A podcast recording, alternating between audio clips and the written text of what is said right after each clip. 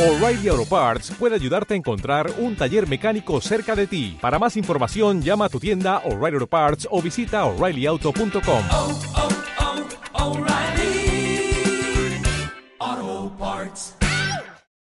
Muy buenos días, muy buenas tardes, muy buenas noches. Bienvenidos a este nuevo episodio de Code Time, ¿sí? en una nueva modalidad. Esta es la versión corta del episodio. A los que escuchan en vivo, esto pareciera no tener sentido, no importa. En algún lugar estoy seguro que lo tiene. Pero bueno, la idea que alguien quiera escuchar una versión corta de los episodios de Code Time, hablando exclusivamente del tema, sin irnos tanto por la rama, tiene esto. Y si no puede escuchar toda la cháchara, las preguntas, yo considero mucho más rico eso último, pero es decisión de cada uno dependiendo del tema y lo que le interese. Así que bueno, ya vamos por más de 180 episodios de Code Time, increíble. Ahora bien, en los últimos episodios de Code Time se estuvo tratando el tema de los bugs, el debugging. Y de hecho se trató en un orden extraño, porque normalmente uno diría, bueno, ¿por qué existen los bugs? O mejor dicho, ¿qué es un bug? ¿Por qué hay bugs? ¿Cómo los podemos prevenir? Y en caso de que sucedan, ¿cómo los resolvemos? ¿Cómo los enfrentamos en los episodios estos? Exactamente al revés. Fuimos por la, peor parte, va, ya la parte terminal del problema. Ya tenemos un montón de errores, tenemos un montón de bugs, que dicho sea de paso, un bug es un error, básicamente que genera que o el programa no funcione o tenga un comportamiento indeseado. Lo cual generalmente el no funcionamiento implica un comportamiento indeseado. Pero bueno, primero arrancamos viendo, entendiendo lo que era un bug, cómo resolvíamos los bugs y vimos algunas técnicas. Algunas técnicas básicas, la verdad bastante básicas, como utilizar eh, algunas herramientas como el debugger, como imprimir en pantalla, breakpoints, etc. Luego explicamos cómo utilizar esas herramientas con algunas técnicas, cómo hacer divide and conquer, es decir, dividir el problema en partes, o ir dividiendo el problema a la mitad, cuestión de ir acorralando el error, es decir, considerando el principio del programa como un posible principio de error y el final del programa o el lugar donde explota el programa como el lugar donde, bueno, vamos a dejar de evaluar y vamos dividiendo el problema a la mitad y vemos si antes de ese punto de detención encontramos que está el error. Si el error hasta ahí no sucedió, descartamos al principio, está entre este nuevo punto y el final y así vamos dividiendo y terminamos acorralando donde está el error. Vimos el tema de backtracking y hacer, ok, explotó acá, empezamos a ir hacia atrás, eh, vamos propagando y viendo dónde suceden las cosas. El tema de hacer suposiciones del por qué puede suceder, esa era una de las técnicas más interesantes y es la que es menos mecánica, requiere mucho más uso de la cabeza, mucha más concentración, es mucho más difícil, pero si uno lo hace bien puede encontrar el error muy rápido. No siempre funciona, pero bueno, todo eso lo explicamos ya en esos episodios. Luego explicamos cómo podríamos prevenirlos, porque está muy bueno el tema de resolverlos, pero el problema que hay es que tenemos tres etapas básicamente a la hora de resolver un bug. Etapa número uno, identificar cuál es el problema. Etapa número dos, va, sería reproducirlo. Etapa número dos, encontrar cuál es el problema. Número, identificar que existe el problema y poder repetirlo. O sea, hacerlo replicable, es decir, podemos generar el error. Etapa número dos, encontrar el por qué eso sucede. Primero tenemos que ver qué es lo que pasa y luego el por qué pasa eso. Y finalmente la etapa número 3 es solucionarlo. Generalmente la etapa 1 y la etapa 2 son las que toma más tiempo, tendiendo muchas veces a la etapa 2, siendo la que más toma, ya que tenemos que encontrar dónde se produce el error. Y todo esto depende de qué tan buena fuente de información tengamos. Por ejemplo, un log puede ayudar a directamente poder replicar el error. O el reporte no usuario, che, mirá, cuando entro a la cuenta y aprieto acá, crashea. Bien, fantástico, tenemos información. Y si no, vamos a tener que intentar repetir todo el proceso o ver dónde explotó todo y ver el por qué se hubiese llamado a esa funcionalidad. El problema de no tener la información lo suficientemente justa es que encontrar el error se va a ser muy difícil porque hay veces que no sucede por lo que nosotros esperamos. Hay veces que se hace un llamado de un lugar de donde no se tendría que estar llamando y ese es justamente el error. Se está llamando a una función en la cual se supone que no se debería estar llamando en esas condiciones. Entonces, bueno, uno tendría un stack trace y cosas así, pero bueno, tiene que basarse en lo poco que tiene, ya sea mensaje de log, un stack trace, lo que sea, información que dé el usuario, toda la información es útil en general. Entonces, bueno, uno tiene que ir rastreándolo en base a eso, encontrar el error y una vez que lo encontramos, en general, la parte de resolverlo es la más rápida, en comparación. encontrar un bug en particular o la causa de un bug puede tomar mucho tiempo dependiendo de la naturaleza del bug. Resolverlo puede demostrar una falla importante en cuanto al diseño, puede ser, o puede que sea que le erramos en una condición, nos faltó un igual, o pusimos que yo menor y era menor igual, o pusimos menor igual y era menor. pueden ser cosas así de simple, o asignar la variable equivocada, o olvidarse de inicializar una variable. Pueden ser cosas muy sencillas hasta errores de diseño catastróficos que requieren reimplementar la mitad. Bueno, generalmente la última parte la consideramos como la más leve hasta cierto punto porque ya la parte horrible de tener que encontrar la causa ya la enfrentamos. Bueno, después queda resolverlo y listo. Ahora bien, nos damos cuenta de que las tres etapas, estadísticamente hablando, las dos primeras toman muchísimo tiempo. Entonces, ¿qué podríamos hacer? Intentar evitar caer en eso es decir, intentar evitar cometer errores, lo cual mencionamos en el episodio anterior, como hacerlo mediante eh, testing, mediante hacer un buen diseño, hacer las cosas limpias, etc. Pero bueno, ahora bien, una pregunta que nos podría surgir es, ok, si tenemos eh, medidas para prevenir, si tenemos medidas para resolver, ¿por qué tenemos bugs? Y la respuesta a esta pregunta es lo más sencillo que hay. Porque somos seres imperfectos y cometemos errores creo que ya respondí la pregunta. Así que bueno, ya podemos dar por terminado el episodio, ya se pueden ir o pueden ver un poquitito más en profundidad. Vimos que hay verdaderamente técnicas, pero para poder solucionar un error hay que entender un error. Hay que ver el por qué se produce el error. O sea, no solamente cómo prevenirlo, lo cual es algo muy bueno. Por ejemplo, cómo prevenimos contagios con vacunas. Aunque existen entes que nieguen esto último, estamos viendo lo que está pasando por la falta de una vacuna en estos días. Una, ¿eh? Bueno, tenemos una leve catástrofe. Bueno, imaginemos si son más, ¿no? Pero bueno, uno puede decir, está bien, eh, la vacuna está muy bueno porque con eso lo prevenimos. Pero, por ejemplo, es un excelente ejemplo. Al que no lo sepa, estamos a mediados de abril del 2020. Fíjese porque hay este, cuarentena en este momento en muchos países. No puedo decir las palabras mágicas porque YouTube automáticamente te censura. Así que bueno, a ver, parece que hubo un corte igual en la conexión.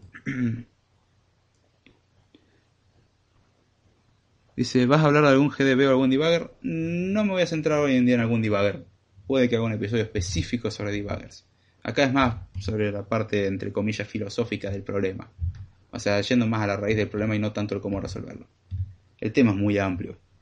Creo que en eso vos tenés mucha más experiencia que yo incluso. Eh, bien, volviendo al tema. Eh, estaba diciendo, por ejemplo, voy a, voy a utilizar la catástrofe que tenemos en estos días, de que está bien. Uno diría que la vacuna es la solución al problema. Claro, con eso lo prevenimos y ya está. Mientras tanto no lo podemos hacer. ¿Qué es lo que tenemos que hacer? Entender el por qué se produce el contagio, por ejemplo. ¿Y cuáles son las medidas para prevenirlo?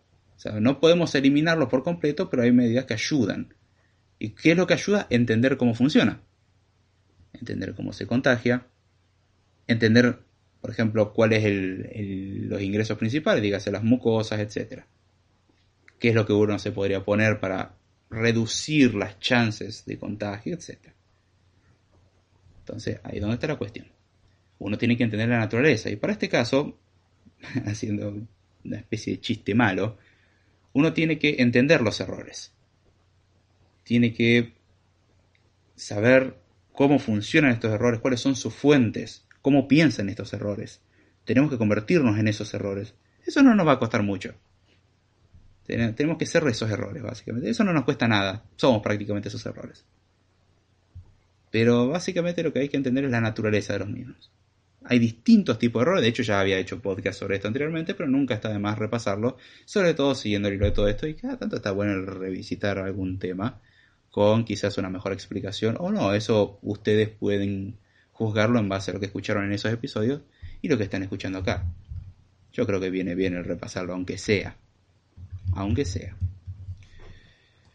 Quiero ver. Uh, health. Ok. Streaming is healthy. That's good. That's pretty good. So. Ok. Lo que vamos a entender ahora es qué tipo de errores existen. Porque cada error tiene sus, o cada grupo de errores, o cada categoría de errores tiene sus causas y podemos ir atacando las causas de cada uno de estos. Hay muchos que son justamente prevenibles. Entonces, si no conocemos cuál es la causa, difícilmente los vamos a poder prevenir. Hay medidas para detectarlos a tiempo. Pero ¿qué tal si directamente evitamos agarrar el problema? O sea, por ejemplo, eh, una muela cariada o un diente cariado lo podemos agarrar a tiempo. Cuando apenas chiquitita la carie, la solución es sencilla. Cuanto más grande se hace, peor es. Ahora, podemos prevenirlas. Una cosa es detectarlas, que es lo que venimos explicando, y ahora está bueno directamente evitarlas. Las caries también, pero vamos a hablar de errores o bugs en un programa. Ahora bien, y moviéndome a la parte donde está esto documentado. Algo que hay que tener en cuenta es tratar de aplicar la programación a la defensiva, o sea, estar preparado para decir yo quiero evitar errores, entonces voy a tomar todas las medidas que pueda. Sabemos que todo programa va a tener defecto, no los vamos a eliminar todos, pero sí los vamos a mitigar en buena medida. Dígase, vamos a ser conscientes de que los errores van a estar, no podemos garantizar su completa ausencia, pero sí podemos reducir muchísimo su presencia. Y lo que vamos a dar en este episodio es una lista no exhaustiva. Ese es un detalle. La lista no, se encarga por ser una lista completa. Son algunos tipos de errores. De hecho, cada autor puede tener distintos criterios. Ah, no profesionalito lo que dije. Cada persona puede tener un criterio diferente para hacer esta separación. Yo voy a dar un criterio que me pareció razonable. Si encuentran algún aporte que hacer, la verdad que es muy bienvenido. Pero bueno, a ver, tipo de efecto que nos vamos a encontrar. Vamos a los más sencillos de todos. Los errores de sintaxis. Ah, estos errores son muy comunes. Es clásico, clásico error de novato, lo cual no significa que una persona con experiencia esté exenta de estos errores. Nadie está exenta de ningún error. Nadie está exento de ningún error. Ahora bien, los errores de sintaxis, los typos o errores de tipeo, son errores fáciles de detectar en general. ¿Y a qué va esto? Bueno, vamos a explicar dos conceptos fundamentales que hay que distinguir muy bien y que no se suele hacer distinción. Sintaxis y semántica. Sintaxis, cómo se escribe algo. Semántica, qué significa esa sintaxis. Ejemplo del español. Sintaxis, palabras escritas. Semántica, ¿qué significan esas palabras? Porque podemos escribir algo sintácticamente correcto, pero semánticamente que no lo es. Podemos escribir algo que diga, bueno, perro, caballo, volador, televisor, flamas. Sintácticamente podemos decir que es hasta cierto punto correcto dependiendo qué tan rigurosos somos. Gramaticalmente no tiene sentido, y no es correcto de hecho. Pero sintácticamente podemos decir está bien, son palabras que pertenecen al, idioma. Es válido. ¿Podemos ser más estrictos en el análisis sintáctico? Sí. Decir que tiene que cumplir cierta estructura. De ahí es donde en la escuela te enseñan análisis sintáctico, oración bimembre, oración unimembre, sujeto tácito, el núcleo, el predicado, el sujeto, modificadores directos, indirectos, objeto directo, indirecto, etc. Circunstanciales de lo que te imagines, entre otros. Son componentes de una oración. Y esos mismos componentes a nivel de programación existen. Es la sintaxis de un lenguaje de programación. Obviamente la sintaxis de un lenguaje de programación es absurdamente más sencilla que la sintaxis del idioma español o del idioma inglés. Aunque uno pueda decir, eh, pero hay una transparencia importantísima con el inglés. Porque incluso si leemos Python estamos como leyendo literalmente lo que va a ser el programa.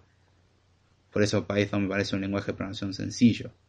Porque si sabes un mínimo inglés va a decir, bueno, casi que lo leo como una oración a todo esto. No, no encuentro mucha dificultad leerlo. Obviamente si uno no tiene ese conocimiento básico le va a costar todo. Pero hay que solo un poquitito y es bastante fácil de leer. Pero bueno, los lenguajes de programación se caracterizan por ser versiones súper restringidas de un idioma. Por eso son lenguajes, son súper restringidos. Y esas restricciones son una ventaja en este caso quitan ambigüedades y otras cosas. Entonces hay que aprender algo mucho más corto, mucho más sencillo. Hay veces que la sintaxis es sumamente simple, Y por ser simple no implica que no sea poderosa. Al fin y al cabo, si podemos representar lo mismo que hace una máquina de Turing, ya ganamos, ¿eh? Y de hecho, el lambda cálculo tiene solamente tres componentes y con tres componentes lográs hacer todo lo que vos quieras.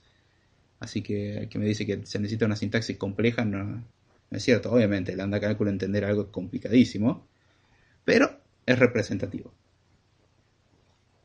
Entonces, bueno, tenemos la sintaxis de un lenguaje, que es lo que siempre se suelen enfocar los cursos. Memorizar, bueno, el for se escribe for, abrir paréntesis, tiene los tres componentes separados por punto y coma. El primer componente es el inicializador, el segundo componente es eh, la condición, el tercer componente es el actualizador. Eh, los nombres pueden cambiar. Luego tenemos el cuerpo del bucle for y así. Estoy dando la sintaxis de C, por ejemplo. O en Python, generalmente los bucles for se basan en iteradores o generadores, así que es for, espacio, la identidad que le vas a estar dando al, elemento iterado o generado, la palabra clave in, luego algo que tenga un iterador o un generador, dos puntos y luego seguís con el cuerpo. Sí, esa es la sintaxis. Es lo menos importante. Luego tenemos la semántica, lo que verdaderamente significa. Y eso es lo que nos permite que con la misma semántica podemos escribir programas con distintas sintaxis. O sea, el mismo programa escrito en C lo podemos escribir en Python. Y son muy diferentes. Y aún así podemos hacerlo. Ahí es donde está la magia. La semántica es la misma, la sintaxis no. Uno mira, ah, entonces no, C es mucho más difícil sintácticamente. Es más verboso y un poco más engorroso porque las cosas se hacen a mano. Pero nada más. Acá dice Renat predicado. Faltó predicado. ¿No dije predicado? ¿Estás seguro? ¿No dije sujeto y predicado? Vale. Ok. Por las dudas acepto la corrección. Este. Pero bueno, tenemos la sintaxis y tenemos la semántica. Lamentablemente los cursos se centran exclusivamente en la sintaxis y quizás algo de semántica. Y la obsesión de toda persona que comienza en programación y se nota que está comenzando en programación es memorizarse la sintaxis. Es lo menos importante. Y dirán, no, no, pero tener que buscar es algo ineficiente. Sí, puede ser.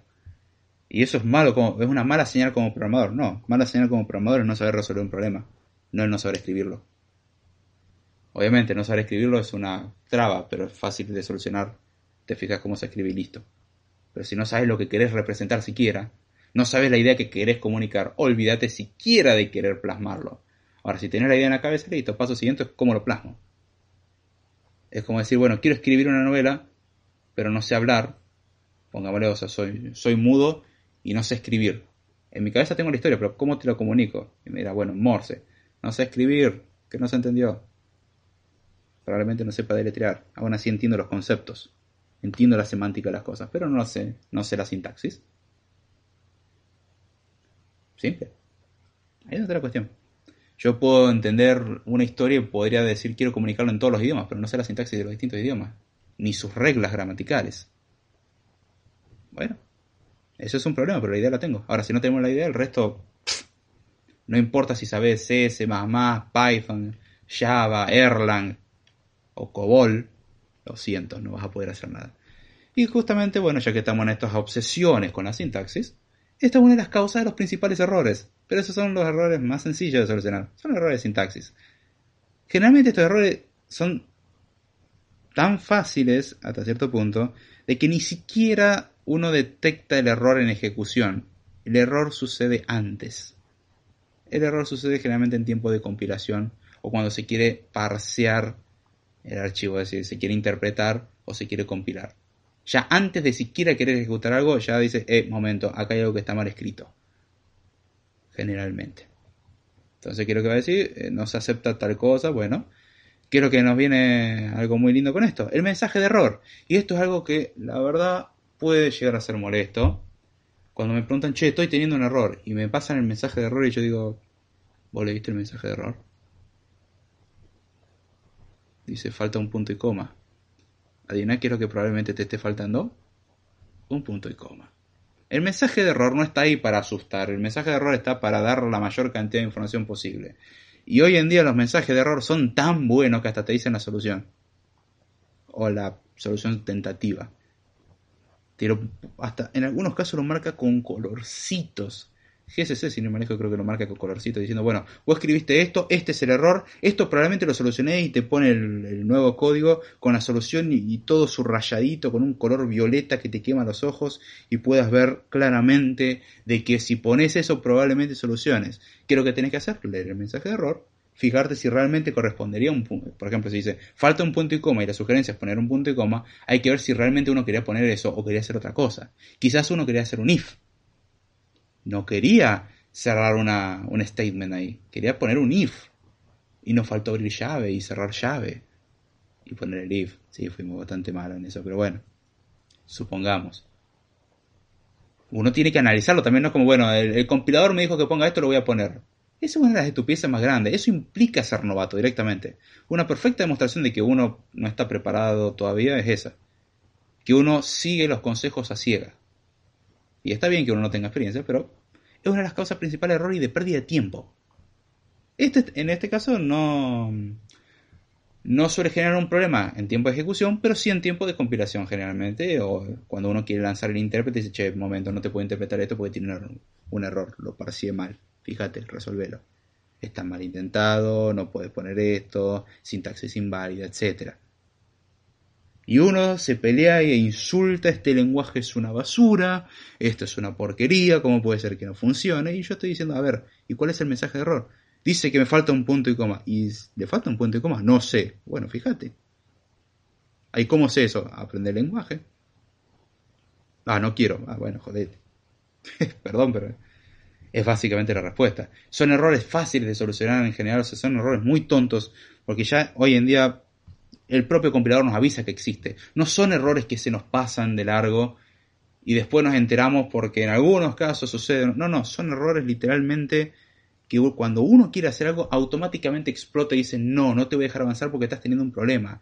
No podés siquiera cometer un error con el cliente, bueno, es algo que lo compile directamente en frente del cliente, ¿no? No lo hagan, punto. Este, asegúrense de mandar un compilado bien probado y en el entorno correcto. Nada más. Simplemente eso. El error ya te dice, mira, ya te aviso, tu programa tiene un error. No es que tenemos la duda, tiene un error. Por alguna razón. Porque uno entendió mal el concepto, porque uno no está cumpliendo con las restricciones de tipo, por lo que sea. Son errores de sintaxis, son errores de tipeo. Uno puede haber querido escribir if y puso off. Puede ser, se nos puede ir el dedo. Dice off no es una palabra clave o off no se acepta para esto y te fijas a ver off.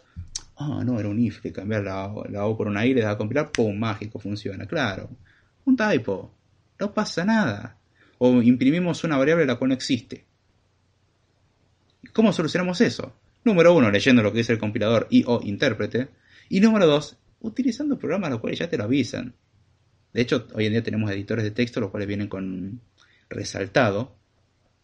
Entonces ya directamente, antes de siquiera intentar compilar, ya dice, che, mira, ya te pongo los colores de las palabras clave, cuestión de que voy...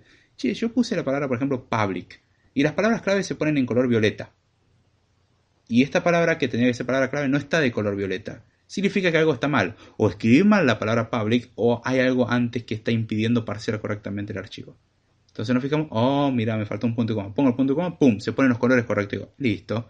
El esquema de colores me ayudó a identificar algo mal.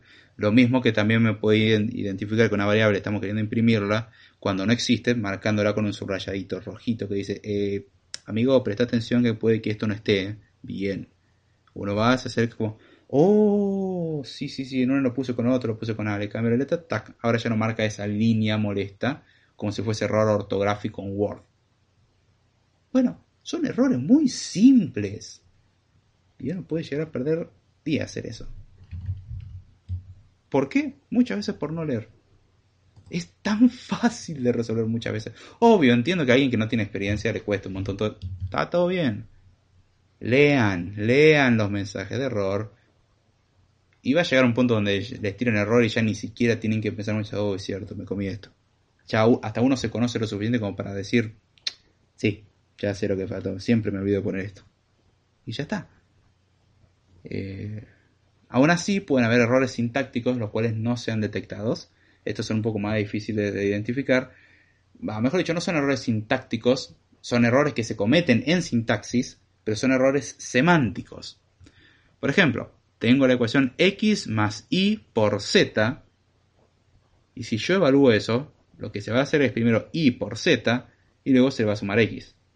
Y si yo quiero hacer x más y y luego multiplicar eso por z, lo que tengo que hacer es modificar la precedencia en base a poner paréntesis. Hay que sepa un mínimo de álgebra sabe muy bien que los paréntesis son para indicar prioridad. Bueno, generalmente los lenguajes de programación deciden no ser tan molestos y aceptar esa notación entre paréntesis para decir, ok, esto es importante que se haga primero, lo que está entre paréntesis. Entonces, en vez de escribir y que es x más y por z, se pone, se abre paréntesis, x más y, se cierra paréntesis, por z. Si uno hubiese querido hacer x más y por z, sí, así como viene lo podemos dejar, no pasa nada. Quizás si le agregamos el paréntesis sea redundante, no cambia el significado, la semántica es la misma. Ahora, si le agregamos los paréntesis en x más y y a eso lo multiplicamos por z, cambiamos la semántica. Ese no es un error sintáctico como tal, en el sentido de que, bueno, es fácil identificar porque escribimos algo mal, sino que es un error semántico por haber escrito mal algo, por haber omitido cómo funcionan las eh, precedencias, las asociatividades y cosas así. Conceptos que cualquiera que sepa algo de álgebra puede entenderlo fácilmente y que generalmente lo solucionás con paréntesis. Ante la duda, si uno no entiende lo que es asociatividad y precedencia, le pones paréntesis de más, no pasa nada. Generalmente el compilador no va a llorar y va a ser de última redundante, pero no perdés, no va a ser ineficiente por esos paréntesis. De hecho, cuando se compila lo va a ignorar, así que es simplemente para que el parser lo lea correctamente, nada más. Son errores más difíciles de detectar, pero son errores semánticos que se solucionan obviamente con sintaxis. Entonces tenemos este tipo de error. Los errores de sintaxis, ya sea porque uno escribió mal algo o por consecuencia de haber escrito algo, el cual tiene un significado diferente a lo que nosotros queremos representar. Lo primero es fácil identificar porque los propios highlighters o los resaltadores que vienen en los editores y eh, los compiladores o intérpretes ya los detectan automáticamente. Entonces son fáciles de detectar y de corregir generalmente. Y los otros, bueno, requieren entender cómo funcionan las cosas, lo cual requiere entender semántica. Y si no entendemos lo que queremos hacer, olvidémonos, salgamos de acá, aprendan eso, dedíquense a otra cosa. Pero bueno, esos son los tipos de errores. Algo enfocado a la sintaxis y un básico a la semántica. Ahora vamos a uno más centrado en consecuencias semánticas mucho más severas, porque lo anterior podía tener consecuencias, y esto viene un poco de la mano. O sea, es. eh, Creo que son tres categorías. Tenemos eh, un tipo de error, el intermedio, que es una mezcla del, del primero y el tercero, y el tercero que tiene sus propias características. El segundo es como medio difuso. Pero bueno. No sé si las cosas se van entendiendo hasta ahora y si tienen alguna duda pueden preguntar al respecto. X más Y por Z no es redundante en álgebra. No, me refiero a eh, X más Y por Z. O sea, entre paréntesis X más Y. Y eso lo multiplica por Z. Ahí, en ese caso requiere el paréntesis y pones eh, X más Y por Z o pones X más Y por Z y el y por z entre paréntesis, es redundante. De hecho, podrías poner todo entre paréntesis. No cambia el resultado. Algunos lenguajes no te lo van a permitir. O te van a decir como que, che, estás poniendo una tupla. Pero generalmente no se acepta una tupla de un solo elemento, entonces se lo interpreta como que son paréntesis. Si tiene más de un componente, se entiende que es una tupla a nivel de parseo. Pero podrías poner paréntesis, x más paréntesis, y por z y cerramos los dos paréntesis. O podríamos poner la z entre paréntesis sola. Es válido, es redundante. Innecesario. Uno intenta poner los paréntesis que ayudan a entender. Si el paréntesis hace más difícil, pues empezar a que yo le pones tres paréntesis por fuera y tres paréntesis del otro lado, vos te queda como, ¿dónde empieza esto y dónde termina? Confunde. Y la idea no es confundir, es aclarar justamente. Bueno, justamente de eso estoy hablando con entender precedencias y asociatividades la precedencia de la multiplicación es mayor que la de la suma. O sea, dígase, primero se van a hacer las multiplicaciones y luego la suma. Entonces hay que saber qué es lo que significa y eso es semántica. O sea, cuando digan hay que saber lo que significa, es básicamente semántica. Oh, acá tengo que evaluar un comentario. Show. Hasta luego. Riemann escribió x más y por z es distinto de x más y por z. Sí, justamente lo que estoy diciendo. Exactamente lo que estoy diciendo. Y ese es un error semántico en base a la sintaxis. Cualquier duda en el chat de YouTube. Ah, por cierto, eso nunca lo creeré. El podcast se transmite los días lunes a las 11 de la noche, generalmente por YouTube. Qué lindo que es tomar agua.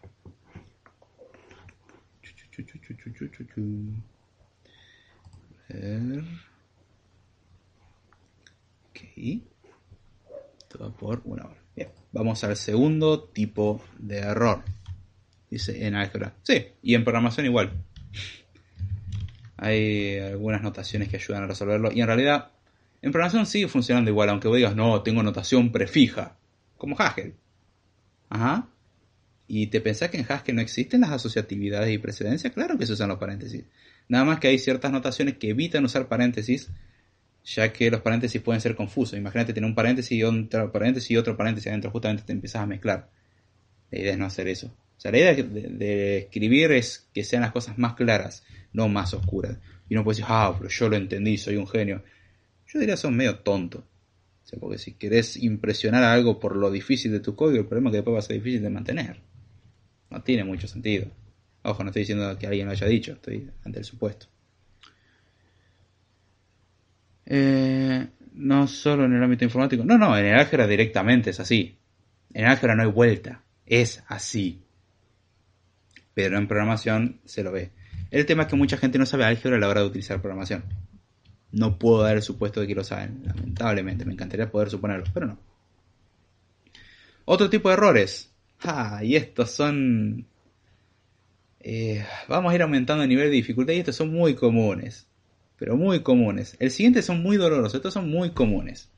El primero son muy sencillos, los segundos son muy comunes y el tercero son muy dolorosos. Errores de implementación. Ah, otra vez vamos a hablar de eso que tanto hago mención. Una de las palabras más utilizadas a lo largo del posta, luego del eh, y hola y code time y cosas así. Y i. Sí, mal dicho, sería e i. Pero bueno.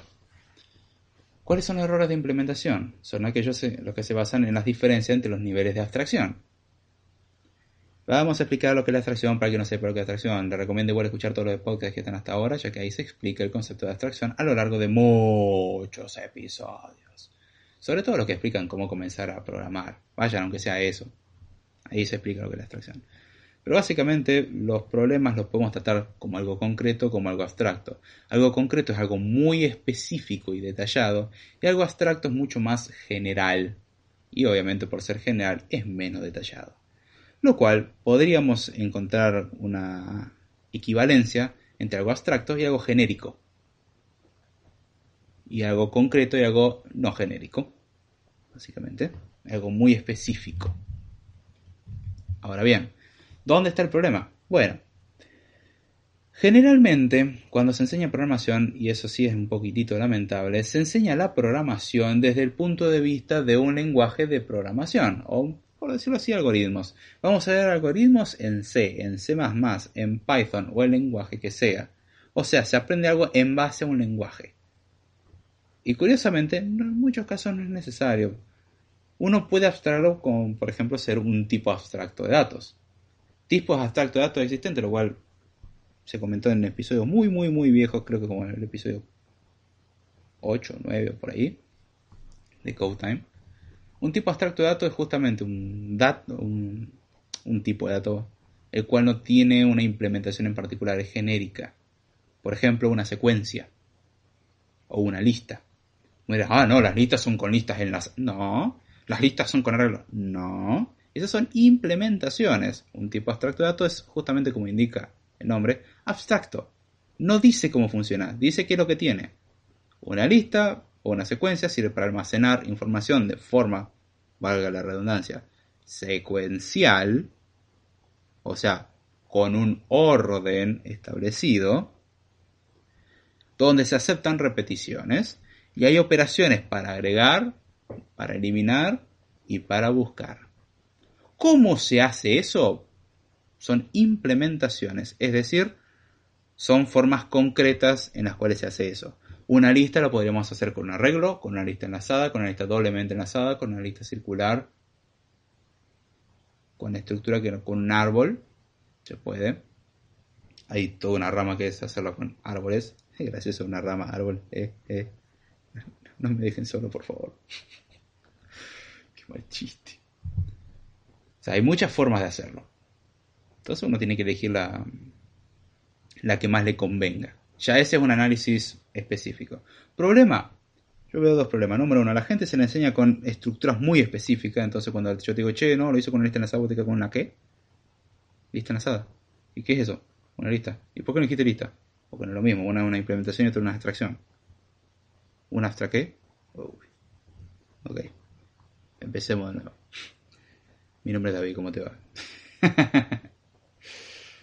Pero bueno. Ahora, ¿cuáles son los errores de implementación? Bueno, generalmente cuando uno diseña genera algo abstracto. Esto, es algo paradójico, la verdad. Uno cuando aprende a programar suele ir desde algo concreto y lo va abstrayendo. Ahora, cuando uno diseña algo suele hacer lo contrario, ir de algo abstracto y finalmente lo implementa en algo concreto. O sea, primero empieza de una idea muy vaga y después lo solucionamos, o sea, lo implementamos, lo hacemos. Implementar es el equivalente a hacerlo, crearlo, construirlo. Podemos decir que tenemos el plano a muy grosso modo de lo que nosotros queremos, o la especificación de lo que queremos. No confundir con una especificación de software, es una especificación, o el requerimiento también, llamémoslo así si quieren. Tenemos el requerimiento, necesitamos hacer esto, esto, esto. Y después está la solución que hacemos. Bueno, esa solución que creamos se llama implementación es llevar algo concreto algo que antes era una idea o algo más abstracto. Hay distintos niveles de abstracción y eso se aprende con el tiempo. Ahora bien, eh, luego de esta curiosidad de que uno comienza a aprender desde algo concreto y lo va abstrayendo, hasta que uno quiere aprender las cosas de forma directamente abstracta, pero uno tiene que ir escalonado hasta llegar a ese nivel y a partir de ahí tratar de analizarlo todo de esa forma, es gracioso porque cuando uno implementa algo hace lo contrario, arranca de algo abstracto y lo va concretizando. Uno no arranca diciendo, bueno, voy a hacer un sistema al cual tengo una base de datos SQL y tengo un servidor Apache. No, yo voy a tener, yo quiero tener un servicio en el cual se almacenen datos, me quiero poder comunicar por internet. Es algo sumamente abstracto, no estoy diciendo ni cómo se va a hacer. No estoy diciendo si va a ser por una web, si va a ser por la terminal, si va a ser por una aplicación mobile. No dije nada. Dije que quiero un servicio que almacene, no sé, información sobre una tienda es algo sumamente abstracto. Y no, voy, no uno no dice voy a hacer una página color verde, la cual... No, después uno dice, ok, ¿cómo lo hago? Necesito un servidor, necesito una base de datos, necesito, se empieza a ver arquitectura, ok, bien, después de todo esto. ¿Qué base de datos voy a elegir? ¿Qué servidor? Cada vez uno va poniéndose más específico hasta que ya tiene una implementación. Si uno es bueno implementando, incluso uno puede reemplazar componentes sin mucha dificultad. Eso es difícil y toma tiempo adquirirlo. Pero bueno, Generalmente uno tiene una representación de alto nivel, algo más abstracto, un algoritmo, por ejemplo. Un algoritmo suele ser abstracto. Aunque muchos digan que no, un algoritmo es abstracto. Uno puede tener implementaciones de algoritmos. Ahora bien, hay algoritmos que son más abstractos que otros. ¿Sí? Hay algoritmos que se basan en tipo abstracto de datos, por ejemplo. O sea, es algo tan abstracto que depende de otras cosas abstractas. O podemos tener un algoritmo el cual está pensado para funcionar con algo más concreto como por ejemplo el algoritmo para insertar elementos en una lista enlazada, no es lo mismo que decir vamos a, implementar una cola. Una cola lo podemos pensar como una lista y punto. Entonces una lista es un tipo abstracto de datos. O sea, tenemos eh, un tipo el cual a su vez depende de otro tipo abstracto de datos. Y como ya sabemos que tiene ciertas operaciones y esas operaciones cumplen ciertas condiciones, listo. O lo mismo para tener una secuencia desordenada y reordenarla, uno puede pasar todos los elementos a un heap, que es una estructura de datos en particular, y la ventaja que tiene heap, que generalmente la raíz del heap, o es el elemento mínimo o es el elemento máximo. Siempre, esa es la condición. Entonces, agregamos todos los componentes de una lista, los agregamos todos al heap, y después vamos sacando uno a uno y los vamos inyectando en orden.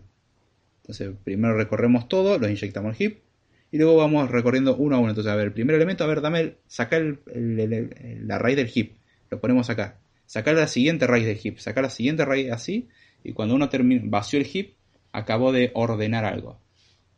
Es bastante bueno, nada más que es ineficiente en memoria, aunque técnicamente hay funciones que se llaman heapify, que heapifican o lo convierten en un heap o una secuencia.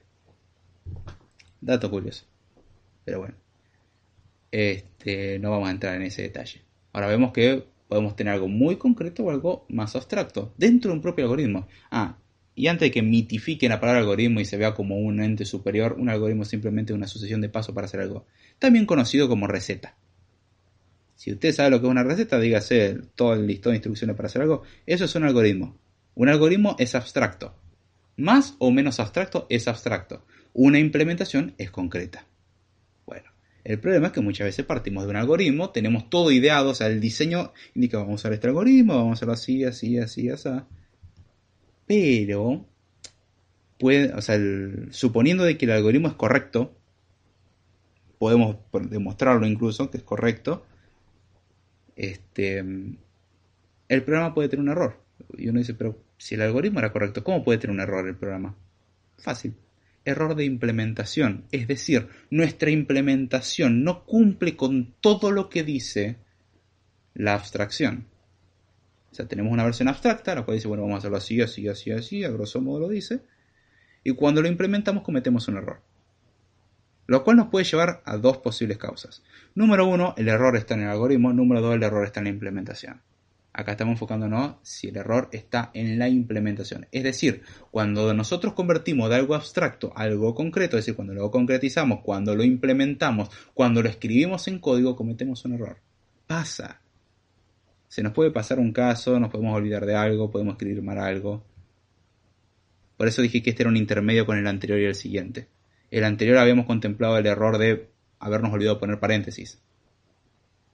Lo cual en un papel uno lo entiende y está todo muy bien, pero cuando uno lo implementó se olvidó de poner los paréntesis, ¡pum! Error. Y dice, pero yo veo el código y, representa lo que dice, y uno lo analiza más en detalle y se da cuenta de que no. Ciertamente hay un error. Sí, sí, se da un error es porque o el algoritmo estaba mal o lo que escribimos, que pensamos que estábamos implementando el algoritmo, está mal. Es decir, la traducción no es fiel. Es así de simple. Y son... Eh, por ejemplo, hay estructuras que dependen de que el, el elemento que almacena la información tenga todos los datos siempre ordenados. Si no se cumple esa condición, se rompe. Por ejemplo, un índice de una base de datos tiene que estar ordenada. ¿Por qué? Porque si el índice no está ordenado, ¿de qué sirve el índice? La función del índice es acelerar la búsqueda en base a tener los datos ya preacomodados. Entonces, en vez de uno ir a buscar los datos en la base de datos como tal, los va a buscar en el índice. Por eso es rapidísimo. Y por eso también implica un costo tener un índice. Un índice implica el, cada vez que se agrega o eliminar un elemento, actualizarlo. Pero la búsqueda es rápida. ¿Por qué? Porque en vez de buscar en toda la base de datos, busco en el índice y en el índice están las cosas ordenadas. ¿Qué pasa si nuestra implementación de motor de base de datos se olvida de ordenar los elementos cada tanto? O cuando agrega los elementos, los, agrega en orden, pero cuando los quita, no se asegura de preservar algunas condiciones de orden. Mira, ¿cómo puede ser eso? Si yo saco un elemento de una lista, obviamente se preserva el orden. No necesariamente. Si trabajamos con un árbol, por ejemplo, como implementación, y me dirá, ¿por qué trabajarías con un árbol en vez de con una lista secuencial? Por eso. Porque la lista es secuencial el árbol es binario. Vale, el árbol es binario. El, árbol permite una búsqueda logarítmica, el otro es una búsqueda secuencial. Que uno puede implementar una búsqueda logarítmica en algo secuencial si no están enlazados, o sea, si tenemos acceso aleatorio. Se puede. Divide en conquer puro y duro y ya está. No lo tenemos dividido a la mitad. Vamos a simular como que así estuviese. Es un poco incómodo, pero poder se puede.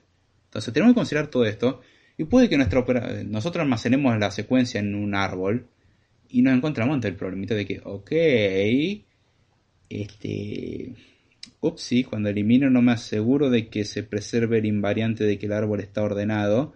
Entonces, cuando agrego cosas, todo está muy lindo, pero cuando las quito, no. Y entonces acabo de romper todo. Entonces, de ciertos casos se rompe todo. Error de implementación. ¿Qué, qué pasó? No me encargué de mantener el invariante. Bien. Hay que corregir eso. Es un error de implementación. ¿Por qué? Porque el supuesto que teníamos en el algoritmo original era que la secuencia siempre iba a estar ordenada. Problema. Rompimos esa, invariante, rompimos esa condición. la secuencia no, no siempre está ordenada. Entonces, si rompimos la condición fundamental ante la cual nos basamos para que todo funcione, este, bueno, el resto va a salir mal, obviamente. Y son errores que muchas veces son difíciles de encontrar. Eh, ahí es donde vas a tener que meter debugger y, y rascarte un rato los sesos para ver dónde está el error. Pero bueno, el problema está cuando bajamos el nivel de la cosa, cuando lo concretizamos. ¿Sí? Uno puede cometer un error en ese proceso. Uno es humano, puede cometerlo. Entonces son cosas a tener en cuenta. Ahí es donde los test y cosas así pueden ayudar un poco a mitigarlo. Pero hay que ser consciente de eso y entender, no hacer de forma maquinal la conversión, porque eso puede implicar errores. Uf. Acá Álvaro y más pregunta dónde estudiaste. Estoy estudiando licenciatura en Ciencia de la Computación en la Universidad Nacional de Rosario. Igual todas esas preguntas las puedo responder al final. Saludamos acá a Pablo Hernández que dice buenas noches. Hola Pablo, ¿cómo estás? Aldo dice, es como si hablaras en construcción de paredes, puertas, techos y pisos. Están en todos los edificios lenguajes. Con detalles diferentes quizás, pero tenés que conocer el concepto antes de aprender cómo se hace una puerta de una clase en particular, sintaxis del lenguaje. Son estructuras básicas. Es decir, estoy totalmente de acuerdo con la analogía. Puedes pensar en tener puertas de metal y puertas de madera. Son diferentes. Una es más resistente, una se te puede oxidar, lo que vos quieras. Vos entendés el concepto de puerta. No, no, no, yo solamente sé abrir puertas de madera. No, vos sabés abrir cualquier puerta. Si solamente sabés abrir puertas de madera, te tengo que decir que es levemente inútil. Nada más. Pero bueno. Eso es un poco ofensivo, quizás. Ah, por cierto, si tienen preguntas sobre el tema o no relacionado al tema, vayan acumulándola que ya vamos por la última parte. Gracias, Aldo, muy buen aporte que hiciste. Y nuevamente saludos a Álvaro y más, eh, no me acuerdo haberte saludado hoy. Y Pablo Hernández, ¿cómo va? ¿Todo bien, che? Bien, ya vimos dos tipos de errores, vamos por el tercero. Vamos sin antes, un traguito de agua.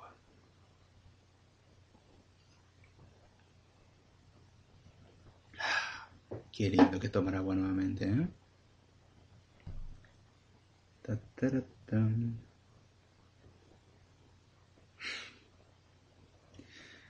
Ah, Bien. Finalmente, el tercer tipo de error.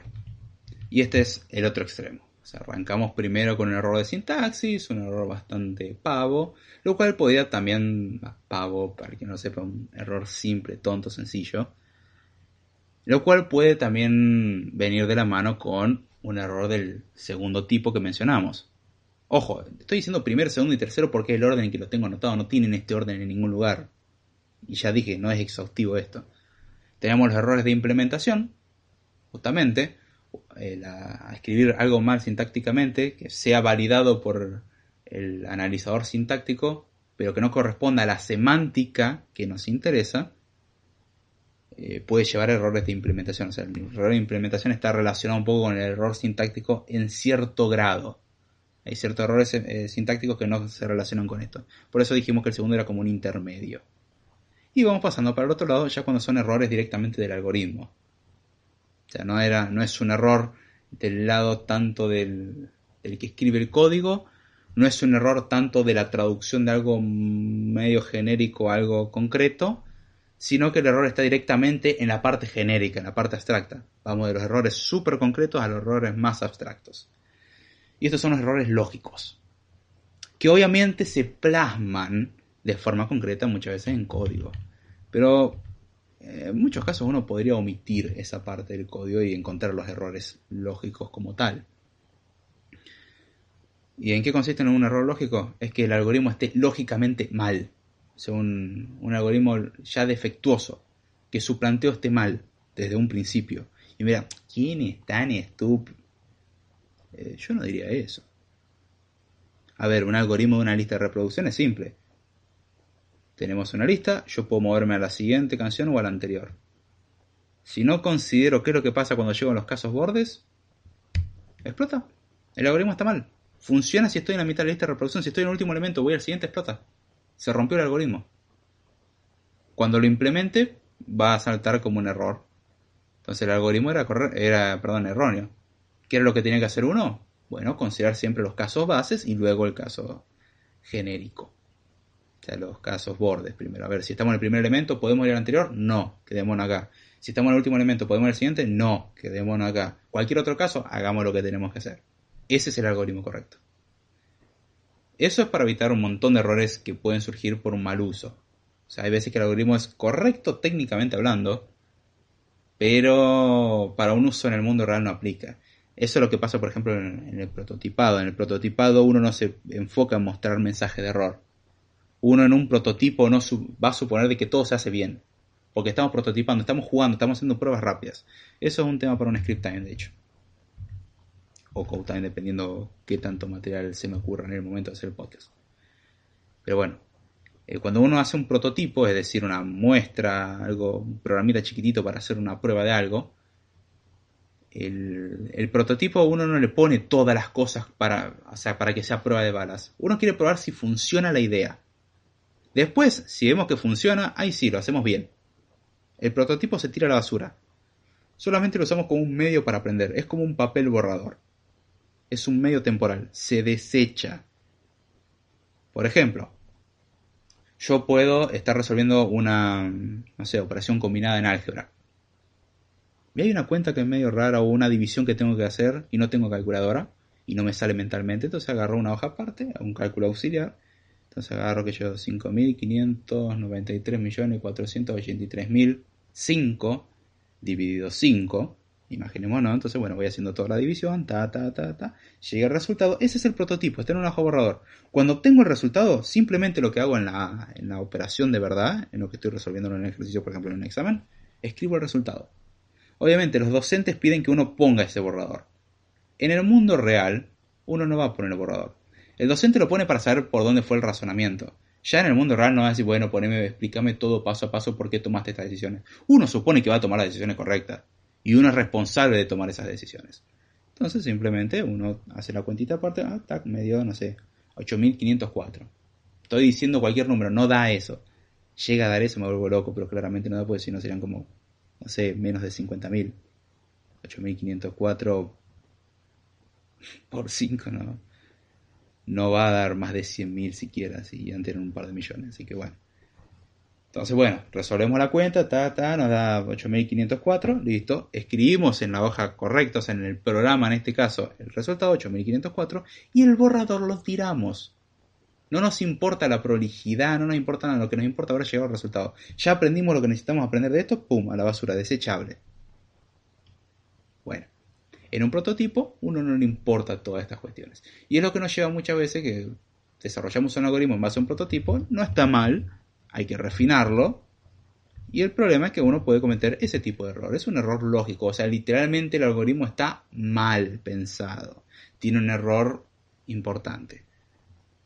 Por ejemplo, a mí no me importa si lo implemento con una lista enlazada, si lo implemento con un arreglo, si lo implemento con una lista doblemente enlazada. No me importa esas implementaciones. Yo quiero un algoritmo que me permita moverme a lo largo de esta secuencia. Puede ir al siguiente elemento o al anterior. Pero obviamente no quiero que explote. Entonces yo me tengo que fijar siempre de si estoy en el primer elemento no puedo ir al anterior o me muevo al último. El último me aparece una lista como si fuese circular. Y si estoy en el... Imaginemos que hacemos ese comportamiento. Si vamos al primer elemento y queremos ir antes, me lleva al último. Se hace como si fuese una lista circular. Y si estoy en el último elemento y voy al siguiente, me lleva al primero. Bueno, cuando lo implemento, lo puedo hacer con una lista circular, lo cual me queda mucho más sencillo. O lo podría hacer con una lista enlazada, lo cual me, lleva a la consideración de, ok, cuando termino tengo que dar vuelta a todo. Simplemente eso. Si es un arreglo, guardo el índice del elemento. Entonces tengo que ir modificando las cosas. Eh, ahí es donde está la cuestión. En una lista enlazada podemos decir, bueno, el primer elemento es el elemento en que estamos ahora y cuando nos movemos al anterior agarramos el último elemento y lo ponemos en el primero y lo eliminamos del final. Y cuando queremos hacer lo contrario, ir al siguiente, el primer elemento lo ponemos al final y así. O sea, damos la sensación. Eso es una implementación. Hay muchas implementaciones. Eso ya es una cuestión de implementación, no nos importa.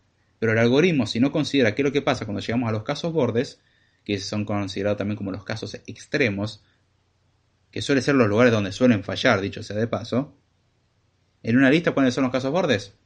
Está en el primer elemento, está en el último elemento y está en la lista vacía o una lista con un solo elemento. Suelen ser las condiciones. La lista con un solo elemento suele cumplir todas al mismo tiempo. Pero bueno, Si consideramos el caso del primer elemento, el último elemento y la lista vacía, bueno, ya con eso tenemos los casos bordes genéricos. Sí, o, pueden ser más casos bordes. Puede que la lista necesite tener al menos dos elementos. Entonces, bueno, hay que considerar esas otras cuestiones. Si le damos algo con menos de dos elementos, no tiene que funcionar. Si le damos algo con más de dos elementos, se tienen que cumplir ciertas condiciones. En una pila que tenemos, la pila vacía, una pila llena puede ser, o puede que no exista el concepto de pila llena. Y el concepto de, bueno, agregar y quitar elemento a una pila, lo mismo en una cola. Una cola vacía, una cola llena, o en capacidad máxima, o puede que la cola sea infinita teóricamente hablando. Son cosas que uno tiene que definir. Y si uno no la define correctamente, pues lleva a que uno puede implementar algo que no corresponde a lo que queremos. Y este es de los errores más difíciles de detectar. Porque uno suele achacar todo que es culpa del código. Y en este caso el código no tiene la culpa, el código estaba haciendo lo que le decía el algoritmo. El algoritmo estaba mal. Y ha pasado. Son errores que muchas veces se esconden muy bien. Y son errores que hay veces que pasan años. De hecho, si no manejo me acuerdo que había un error. Si mal no me equivoco, si estoy equivocado, corríjame por favor pero creo que muchas librerías utilizaban una operación matemática o algo así, la cual se basaba en un algoritmo que estaba mal hecho, un algoritmo con un error que está en un libro. No me acuerdo bien, fue hace muchos años esto. Me acuerdo yo recién estaba empezando la carrera, así que no tengo mucho contexto, tendría que investigarlo un poco mejor. Pero creo que se había encontrado que, che, muchos lenguajes utilizan esta, este algoritmo y el algoritmo está mal. Después de mucho tiempo nos dimos cuenta, ups, el libro lo tenía mal el algoritmo. No sé si porque lo imprimieron mal o porque el algoritmo tenía un error de por sí. Pero lo que llevó que las implementaciones que existían estaban mal. Ups, se nos escapó, ¿no? Pasó mucho tiempo hasta que se dieron cuenta. Bueno, son los errores más difíciles de encontrar. Cuanto más abstracto puede ser más difícil. Cuanto más concreto más fácil, pues reducimos las chances bastante. Entonces, bueno, acá es donde uno tiene que analizar realmente, ver qué es lo que está pasando tenemos que analizar paso a paso el algoritmo, ver los casos bordes cuáles son, ver si va a funcionar para todo, establecer pruebas más genéricas. No es fácil. Ahora bien, algo que simplifica muchísimo esto es hacer los algoritmos lo más sencillo posible, lo más limpios y claro posible.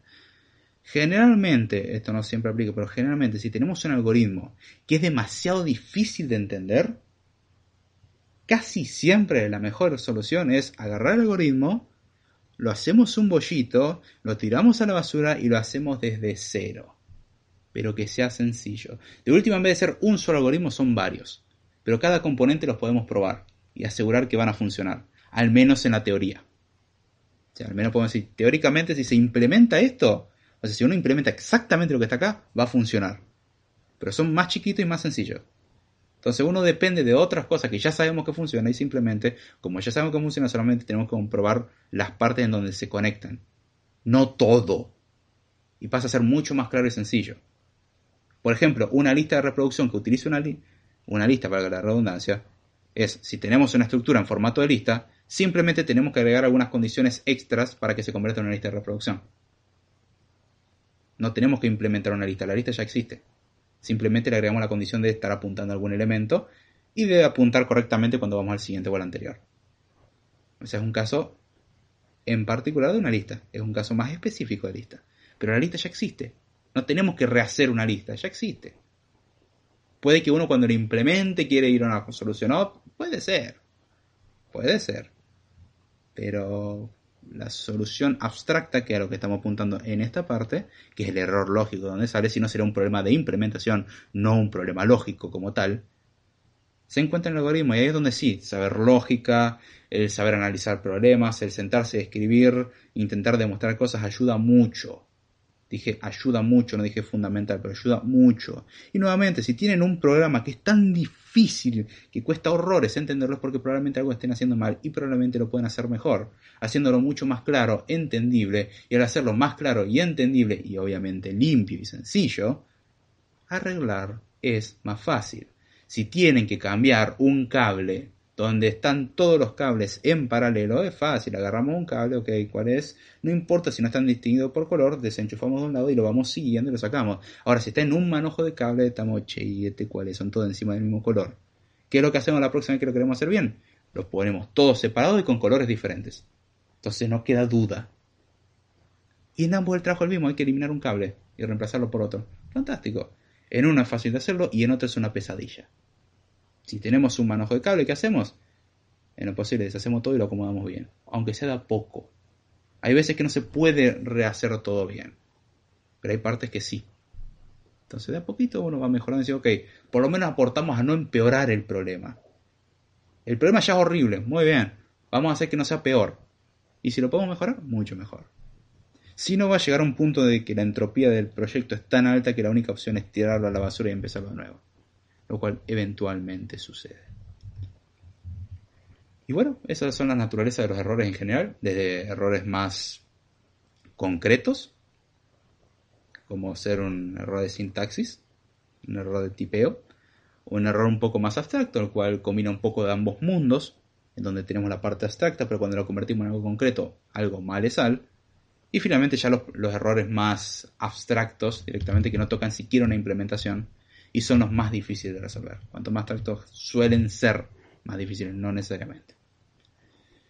Ah, bien, y con esto cerramos el tema. Voy a ver si hay alguna pregunta relacionada y si no, cierro esta sección del episodio y luego vamos a responder preguntas, etcétera, si es que queda alguna. Veamos. Y los errores, primer error va sin H. Eh, dice Ronald, y los errores ajenos del sistema. No sé, dame un ejemplo de un error ajeno al sistema. No entiendo a qué te refieres. O sea, tengo una idea muy vaga, pero la- tu propuesta es muy, muy vaga. ¿Podrías precisarlo un poco más, por favor? Este. Espera unos segunditos y si no cierro esta sección. Para pa chin chin chin chin. Para pa chin chin chin chin. Para pa chin pa chin pa cha cha cha. Cha cha cha cha cha cha. Mm, Una hora de podcast, bien. A ver si esta cosa está transmitiendo. Ya veo que estoy hace media hora hablando solo. No sería ninguna novedad. A ver.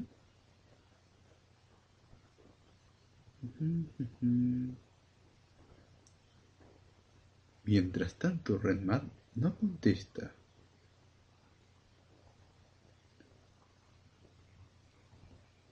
Muy buen podcast de hoy. Tranquilo, todavía no terminó. Si te querés quedar y hacer preguntas, aprovecha.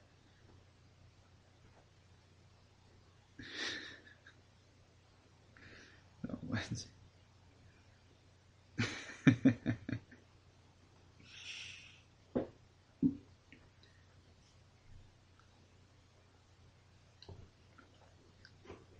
Bueno, viendo que no hace acto de presencia. A ver, nos estamos viendo gente, el deber me está llamando desde hace rato. Ok, vaya. Muchas gracias por hacerse presente. Me alegra que le haya gustado. Si querés dejar alguna pregunta que se responda después de lo escuchada, no hay ningún problema. Si no, puedes retirarte en paz. Oh, miren, yo. Oh, no, no, anda, anda, anda. Anda tranquilo nomás. Che, gracias por pasar. Un abrazo grande y, bueno, que te sea leve la noche. Esto es que hacer la roca. Y sí. Anda a cuidarla nomás, che. Gracias, che, por pasar. Así que bueno, con lo que es la sección de Code Time, ya le damos un cierre. Así que muchas gracias a los que escucharon esto. Esta es la versión corta del episodio donde hablamos específicamente del tema. Y bueno, probablemente ahora siga quizás un ratito más o no el podcast. Pero ya con temas más variados, no necesariamente relacionados al tema del día de hoy. Así que bueno, muchas gracias a los que escucharon la versión corta y a los que se quedan a la versión larga, muchísimo mejor. Así que hasta la próxima. Ah, y recuerden, medio de contacto en la descripción. ¿No te encantaría tener 100 dólares extra en tu bolsillo? Haz que un experto bilingüe de TurboTax declare tus impuestos para el 31 de marzo y obtén 100 dólares de vuelta al instante. Porque no importa cuáles hayan sido tus logros del año pasado, TurboTax hace que cuenten. Obtén 100 dólares de vuelta y tus impuestos con 100% de precisión. Solo con Intuit TurboTax. Debes declarar para el 31 de marzo. Crédito solo aplicable al costo de la presentación federal con TurboTax Full Service. Oferta sujeta a cambios o cancelación en cualquier momento.